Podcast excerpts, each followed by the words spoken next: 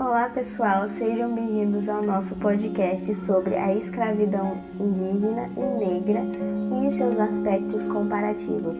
Eu sou a Maria Clara, do segundo ano de administração. Eu sou a Emily, do segundo ano de administração.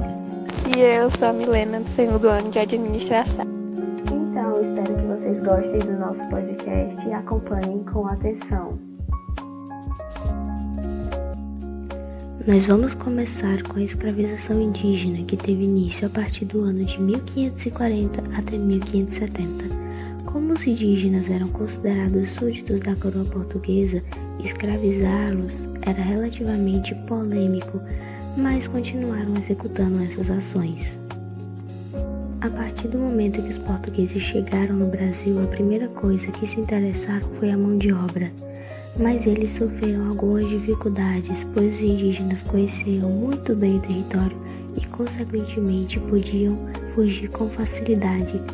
Também tiveram apoio dos jesuítas, que se tornaram um empecilho, ou seja, um impedimento para a escravidão, pois queriam catequizar os indígenas.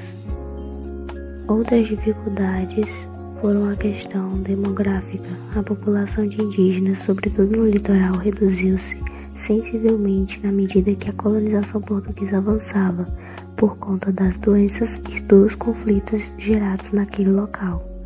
A questão cultural, pois os indígenas não estavam acostumados com a rotina de trabalho que visasse a produção de excedentes, já que sua cultura de trabalho era de subsistência. Contexto histórico da escravidão indígena.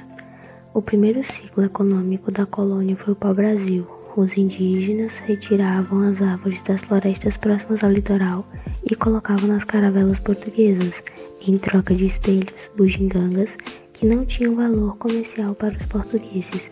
Assim gerou a primeira economia brasileira.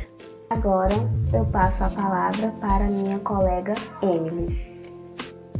Agora eu vou falar sobre a escravidão negra no Brasil.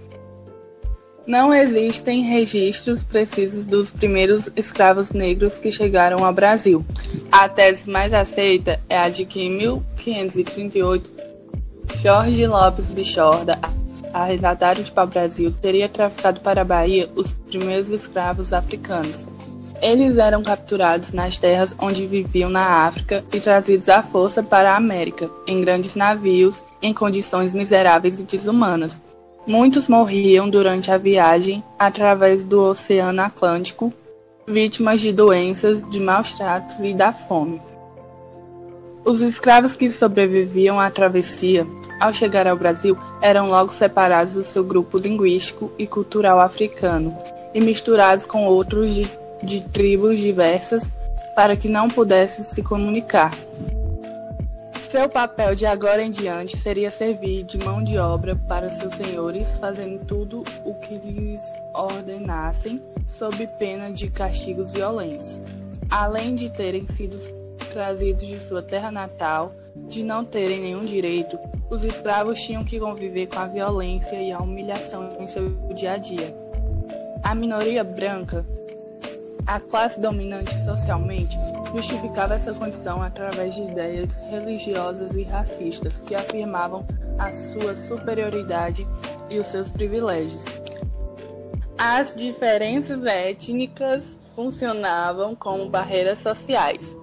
O escravo tornou-se mão de obra fundamental nas plantações de cana-de-açúcar, de tabaco e de algodão, nos engenhos e mais tarde nas vilas e cidades, nas minas e nas fazendas de gado.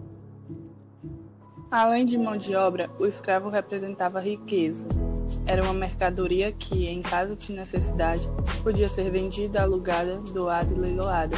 O escravo era visto na sociedade colonial também como um símbolo do poder e do prestígio dos senhores, cuja importância social era avalizada pelo número de escravos que possuíam.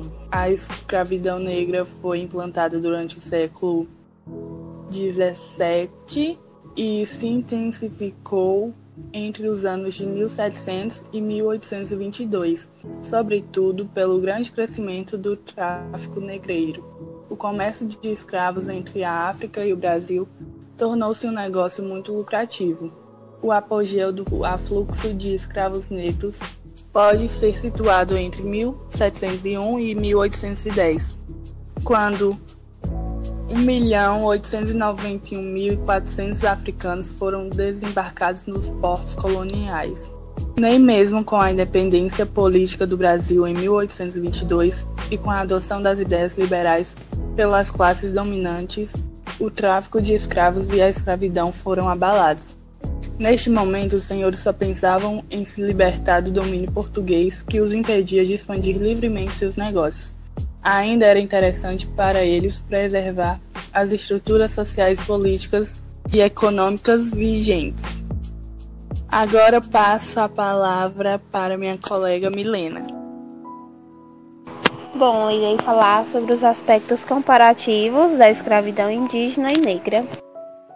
A mão de obra escrava indígena, ela teve uma grande importância, pois os índios eram vistos como selvagens, mas que podiam ser caracterizados pelos jesuítas, que viviam em sociedades e os que não quisessem viver em sociedades eram escravizados para o pau-brasil. E para suprir a falta de mão de obra escrava, trouxeram africanos para o Brasil. E pela Igreja Católica, os negros eram considerados sem alma e não podiam ser salvos por tal religião.